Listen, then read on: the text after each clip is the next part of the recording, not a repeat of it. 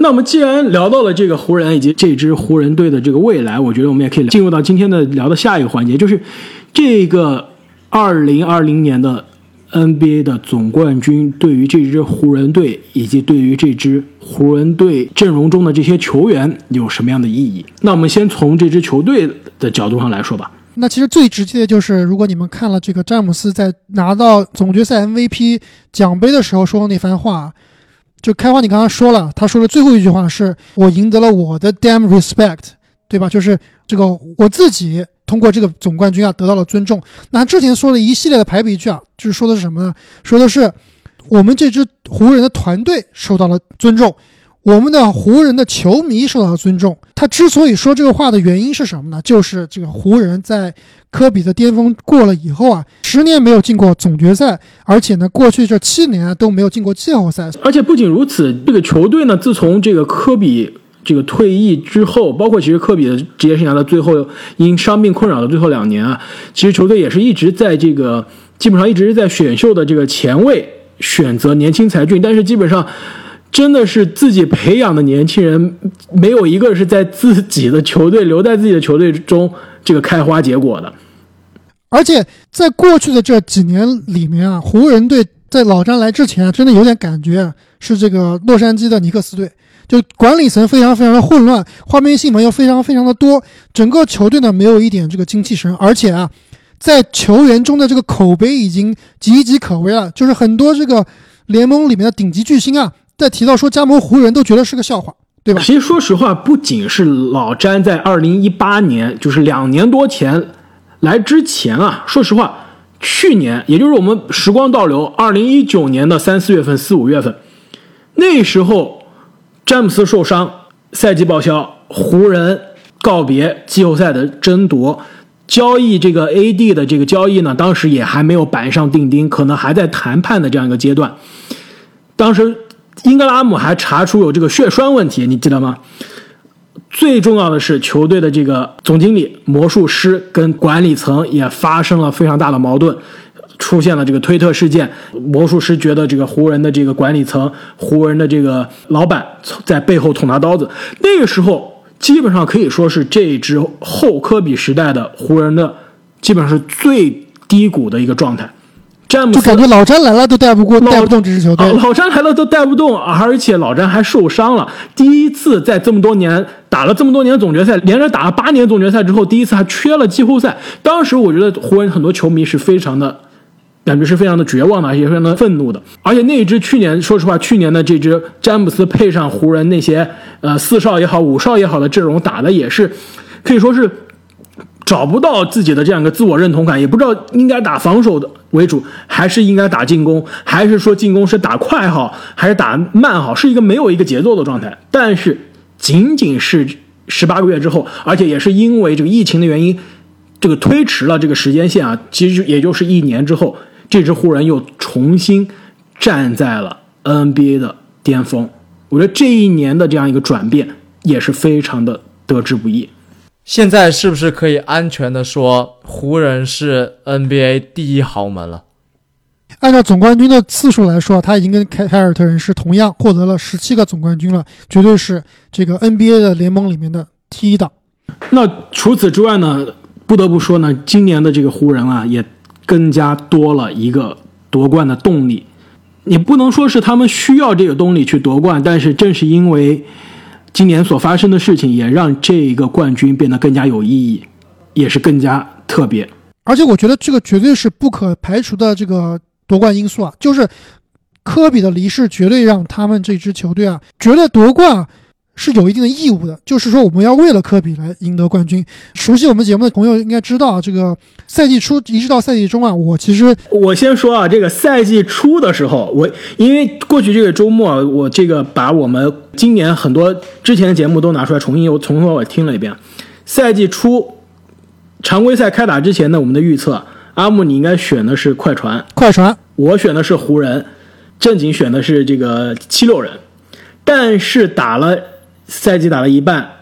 这个科比不幸离世之后啊，阿木你就开始改口了。对我就说这个今年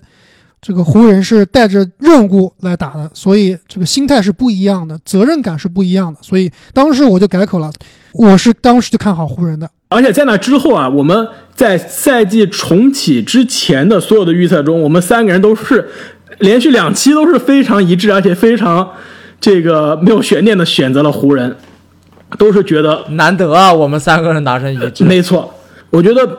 正如刚刚阿木尼所说啊，真的是科比的这个不幸离开，让这支球队可以更加拧成了一股绳，而且更加对于夺冠这件事啊有更多的使命感和责任感。不仅仅是对这支球队啊，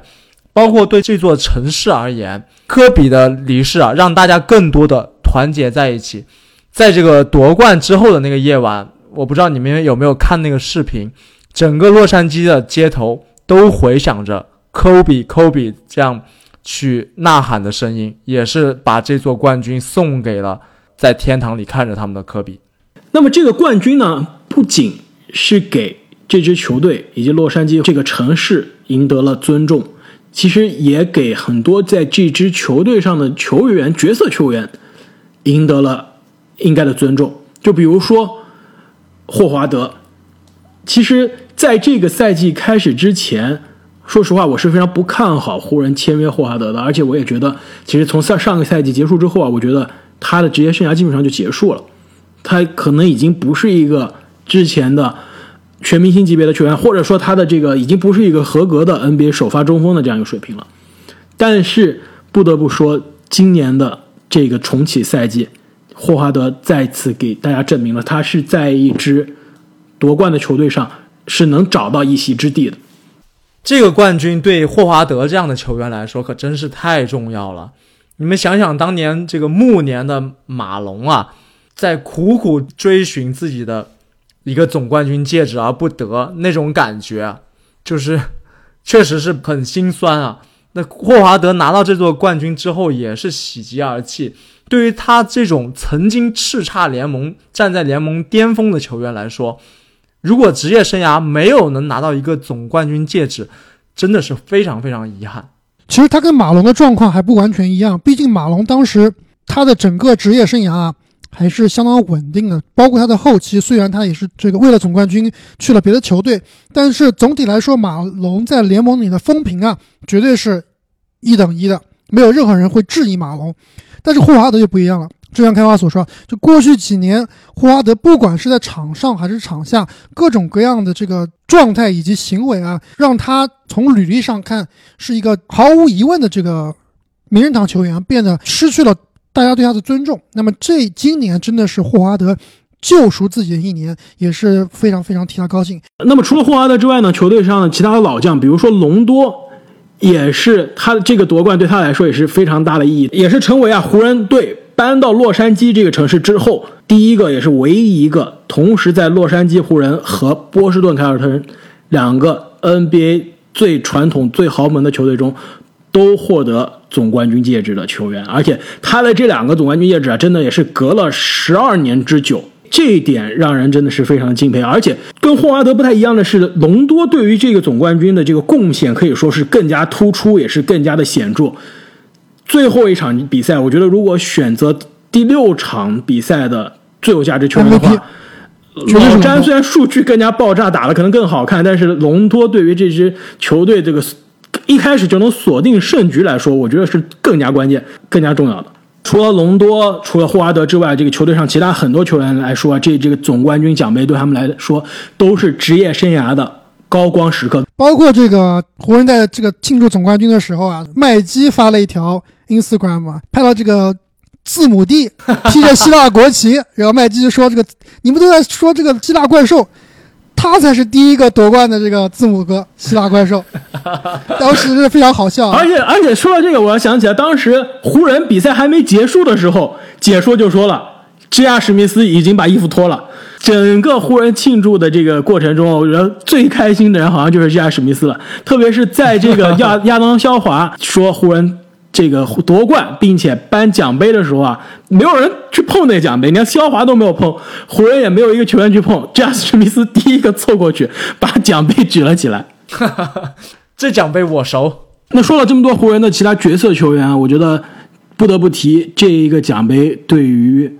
职业生涯第四次获得总冠军，而且是在三个不同的球队获得四座总决赛 MVP 的詹姆斯来说，也是非常有分量，可以说是划时代意义的。其实，关于詹姆斯和乔丹的这个谁是历史第一人的讨论啊，一直存在，而且其实说实话也是永远不会停歇。但是这一个奖杯的加持，真的可以说也是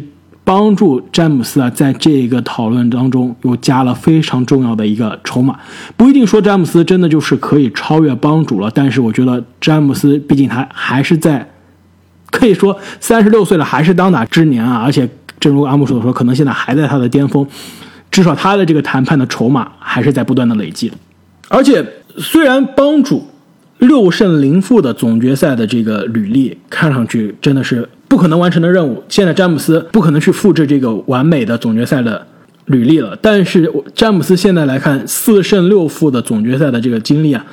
单单这个十次总决赛之旅，而且是十次作为球队的第一人的总决赛之旅，从这个层面上来说，也是一个不可以复制的一个壮举。而且更何况他是赢了四个总决赛的奖杯，而且这四个其实你每一个。来看啊，都是非常的不容易。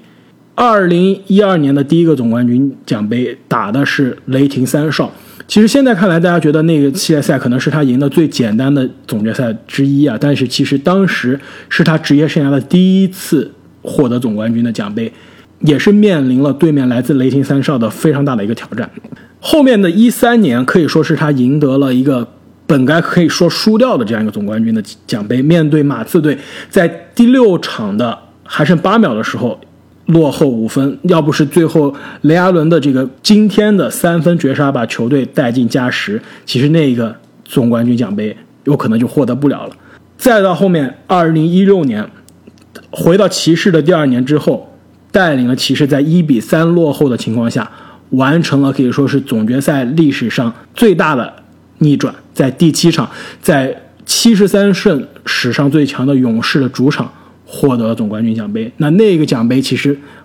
无论是分量还是难度，都在历史上屈指可数。再到今年，虽然很多球迷会说，湖人在整个季后赛旅途中都没有遭到真正的挑战，没有遇到我们觉得传统的强队，快船也好，雄鹿也好，但不得不说，湖人在每一轮遇到了球队。都打出了可以说他们正常或者说超出水平的表现，特别是比如说这支热火，更何况在这个气泡的环境，面对场内场外的这些挑战，包括球员需要在总决赛的这些球队的球员需要在气泡隔离将近九十天的时间，湖人的这个奖杯，詹姆斯的这第四座奖杯，同样是非常的困难，或者说可能是他得到的最艰难、最困难的奖杯。从这个角度上来看，他获得的这个四个总冠军奖杯啊，有可能比不了帮主的六胜零负的六个奖杯，但是它的分量以及困难程度来说啊，可能并不输帮主。我知道，如果在这个时候啊，这个问我们三个人 NBA 的历史第一人到底是谁啊？我觉得可能我和正宁还是依然会选择乔丹啊，是历史第一人。但是我觉得开花，你的心里面是不是已经有点动摇了？如果你现在非要问我这个问题，其实我可能还是会说是这个帮主，但是不对啊，我我觉得我再想一下，其实如果你现在问我，我真的觉得我我没有办法回答。我觉得其实非常 是不是你真的动摇了？已经非常接近了，已经非常接近了，而且呃，可能现在我比较动摇，或者说可能还更偏帮主那一边。但是如果两年之后、三年之后你再问我这个话题，我觉得我可能会很明确的告诉你的答案了。你是要暗示这个詹姆斯未来两年、三年还会再夺一到两个冠军吗？这个历史排名啊，确实是仁者见仁、智者见智的一个话题，因为我们评判的维度真的是非常的多，而且这个重要性啊也是非常难说，包括这个总冠军奖杯的数量、总决赛 MVP 的数量、常规赛 MVP 数量，还以及各种各样其他的这个奖项。和荣誉啊，那么我觉得从巅峰的长度和荣誉的累加这一项来说，詹姆斯是绝对已经超过了一众前辈，成为历史第一人了。他的巅峰期实在是太长，而且这个巅峰的能力实在是太可怕了。但是我觉得詹姆斯比较遗憾的一点啊，可能就是没有打出过像乔丹那样三连冠的这样非常具有这个连续统治力的表现，所以他他在我这边是这一点上可能稍稍输了乔丹一点，但其他方面我认为真的都是非常非常的接近了。但是从另外一个角度上来说，他虽然没有三连冠这样的壮举，也没有六胜零负的这样一个完美的总决赛的这个成绩单啊，但是之前连续八年进入总决赛，现在十次进入总决赛，其实他这十次基本上是可以说是三到四个、四到五个不同的球队的体系。我觉得从这个角度上来说，这样的统治力也是非常可怕。就是詹姆斯可以说是一个。超越于体系、超越于球队的这样一个存在，无论走到哪，在什么样的球队，都可以把这支球队，都可以把身边不同的队友带到总决赛的这个舞台。哎，你这点说的很有意思啊！我我今天听了一下杨毅老师的这个电台啊，他说这个詹姆斯是 NBA 历史上最好的、最强的开发商，就是他到哪儿呢都能建出来这个高楼大厦。那这个湖人这次夺冠，就像我们刚刚所说啊，就是。老詹来之前，湖人绝对是一团糟、一盘散沙。但是，短短两年之内，就让这支湖人队啊又得到了总冠军。所以这一点我其实也是同意啊，就是詹姆斯在组织球队、在这个带活队友这方面啊，确实是比乔丹更强的。其实这点我非常的同意。而且，其实老詹是一个典型的作为一个球员，他不仅是可以说是场上的教练啊，其实从某种程度上来说，他也是典型的作为球员可以参与到。或者说决定左右球队的这样一个管理的这样一个存在，这一点也是在很多历史上的这个巨星当中是非常的少见的。包括当时的乔丹，其实对球队的主宰权也不是说绝对的，对吧？其实从今年我们看的这个纪录片就能看出来，其实他跟球队管理层的这样的一个沟通对话还是有一些隔阂的，并不是像还是隔了一层。没错，他有的时候包括对于。皮蓬要不要续约？怎么续约？球队签什么样的人？不签什么样的人？他的他的这样一个融入程度、参与程度，肯定是没有詹姆斯这样有话语权、这样有决定性。其实这也是我觉得也是肯定是这个 NBA 不同的时代球员的这样一个分说话分量不一样的这样一个大环境导致的。但不得不提，这支湖人队能建立到现在的这样一个冠军的阵容，或者说更准确的说，能从交易市场拿下。安东尼·戴维斯这样的操作肯定是完全离不开詹姆斯的存在以及詹姆斯的贡献。那既然聊到戴维斯啊，其实他现在的这个马上这个赛季结束了，也是意味着他的这个合同到期了。肯定是湖人肯定是肯定会用顶薪来签约戴维斯。但是你们觉得对于湖人来说，戴维斯和詹姆斯的两个大合同之下，展望明年，展望或者说。两三年之后，这支湖人的建队思路应该怎么样？现在看起来，这两大巨星氛围非常好，整个球队的氛围也非常好。我要是湖人的管理层，我肯定会全力保证这两位巨星的续约，然后留住一些关键的球员。其实说的绝对一点，只要詹姆斯和戴维斯留在队中，湖人在未来的两到三年永远是夺冠热门。这点我非常同意这个郑宁所说，包括你之前所说的这个，通过这个总决赛啊，让大家知道湖人依然是这个联盟最好的团队、最好的球队。那很多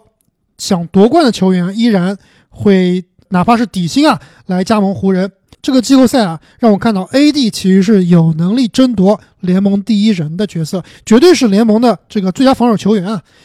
老詹如果能保持现在这个状态啊。下赛季哪怕是保持现在状态百分之九十，我觉得湖人依然会长期在这个争冠的行列之中。而且很重要一点就是库兹马的合同还有最后一年了。我同意两位的观点，但是其实作为湖人来说，也如果明年的目标，而且其实肯定他明年的目标会是卫冕，但是明年的卫冕之路呢，肯定也不会那么的轻松。今年在季后赛虽然是快船非常的让人失望，但是明年的快船的这个应该还是会卷土重来，湖人有可能还是要在季后赛不得不面对这一支同生死敌。同时，我们非常熟悉的勇士队下赛季肯定又要回到季后赛的行列当中了。湖人队如何在季后赛面对这支新的勇士队，也会是一个非常大的挑战。同时呢，今年湖人遇到的丹佛掘金。包括很多其他西部的年轻的球队啊，又会增加了一年的经验。其实可以说，明年哪一支球队能从西部脱颖而出啊，都将面临比今年可能还更大的挑战。但是对面依然会面对同一支迈阿密热火队。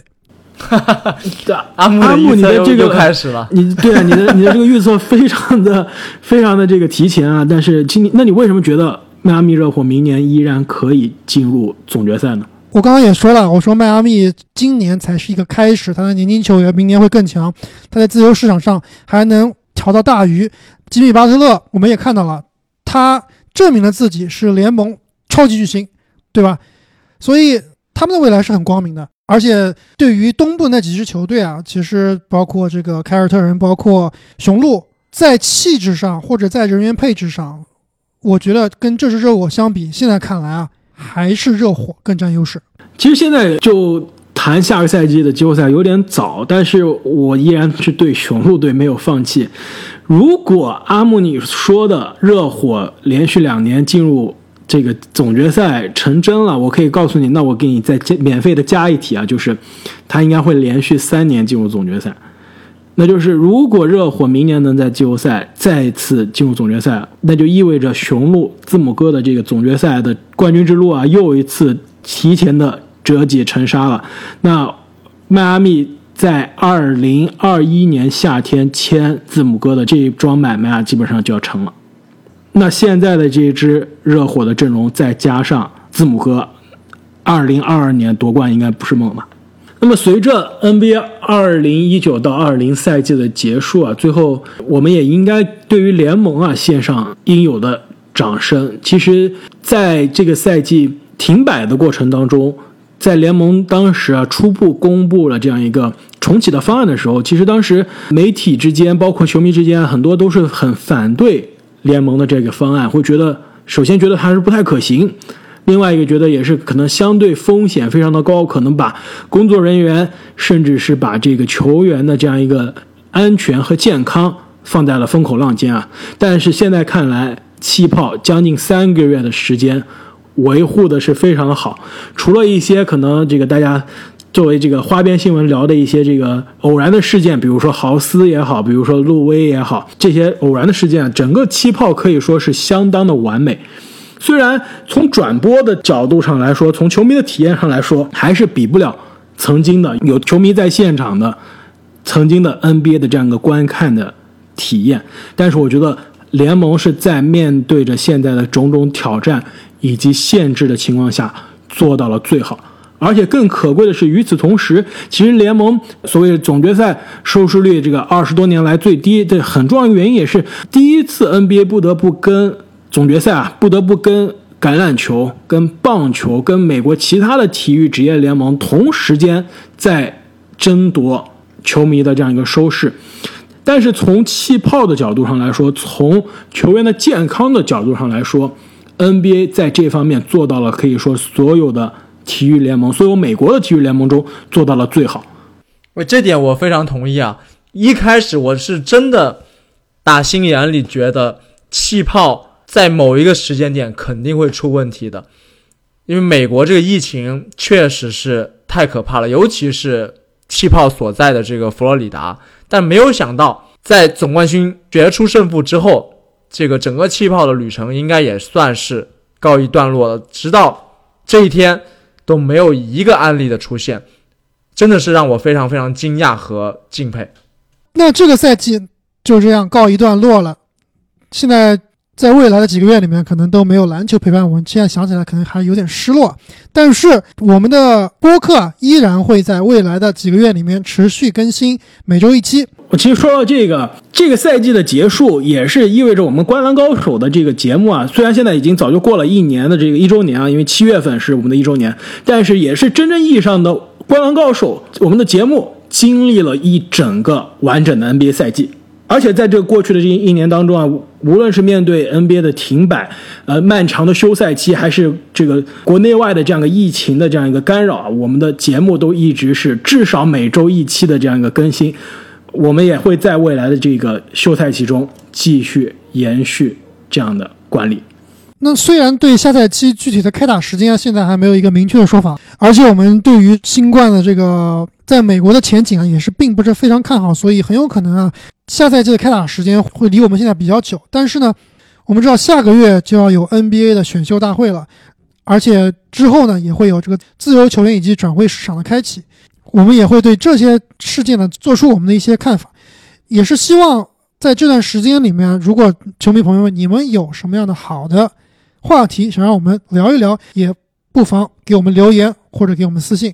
另外呢，就是大家非常喜爱的系列，就是重返 NBA 选秀大会的系列，我们也会在休赛期中重新开始。那上一次我们聊到的是二零一二年的这个选秀大会，其实如果没有听过那个系列的朋友们，应该可以跟现在有机会在休赛期可以回去听一下。我们之前已经从二零一七年。一直聊到了二零一二年，那么下一次呢，我们将会给大家带来二零一一年的选秀大会。同时，我们也会在休赛期啊，给大家继续推出大家非常喜爱，同时也是我个人非常喜爱，同时也是非常具有争议的这个各个位置的十大球员系列。没错，也是我们一年一度的对于每个位置上的球员的盘点的机会。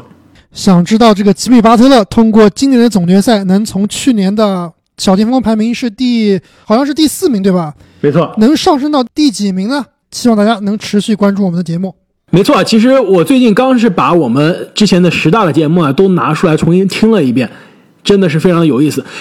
呃，你们都提到了我们休赛期要做的节目，其实我最感兴趣、最希望做的节目之一呢，其实是。十大爆发球员的节目，去年的休赛期呢，我们做了这个十大爆发球员的节目。我最近又拿出来听了一下，那当时选的这十个球员呢，包括阿德巴约、塔图姆、西亚卡姆、英格拉姆、吹杨，还有米切尔。其实现在看来，这些球员真的是在之后的这个赛季中有了爆发的表现。其实我也非常的期待我们这个休赛期啊，能发掘出。哪一些 NBA 的下赛季的宝藏男孩？我这里给你剧透一个名字，一定会进入我们的名单。这个人来自纽约尼克斯。难道你你不你不会还对这个米切尔罗宾逊？米切尔罗宾逊，没错，米切尔罗宾逊下赛季绝对爆发。阿莫，其实我们话就撂这了。上赛季我们已经把米切尔罗宾逊这个放在了我们的这个荣誉提名当中。我们当时，我我最近又听见我们当时说。问题就是他下赛季能不能场均四个盖帽以上？现在看来，这个当时的预测我们是有一点过于乐观了。但是其实我理解你为什么这么乐观，是不是因为尼克斯又换教练了，又换管理层了？就是之前两个教练都埋没了这个米切尔·罗宾逊的这样一个天赋啊，新的体系可能会让他释放出他的潜力。没错，纽约的新教练他是一个。鼓励防守的教练，所以绝对会重用米切尔的威信。而且你看他夏天的这个训练啊，现在好像已经开发出了三分球了。阿木，我需要你把你在就此打住了，你再讲就要把我们之后的节目都剧透了。最后呢，也是想感谢一下所有的球迷朋友们，在这个漫长的赛季对我们的鼓励与支持。从我们当初这个粉丝寥寥啊，做到现在得到了很多球迷的肯定与喜欢。我们也是非常非常高兴，也希望大家能一直关注和喜欢我们的节目。而且，其实作为主播来说啊，做篮球内容这过去的这一年啊，也让我们的看球的这样一个时光呀变得更加的这个有趣了。其实也是发掘出了很多之前可能没有办法关注到的场内以及场外的有趣的瞬间，以及有趣的话题。那本期节目我们就先聊到这里，我们下赛季再见。再哎，不对不对，等等，你等一下，等一下，阿木，你这个刚刚说了，我们不是下个赛季吧？对，休赛期也归为下赛季了。那不管怎样，我们也是非常希望 NBA 可以早日回归到我们的生活当中。但是在没有 NBA 新比赛的这个时间中呢，最少还有观澜高手可以陪伴大家。那我们下期再见，再见，再见。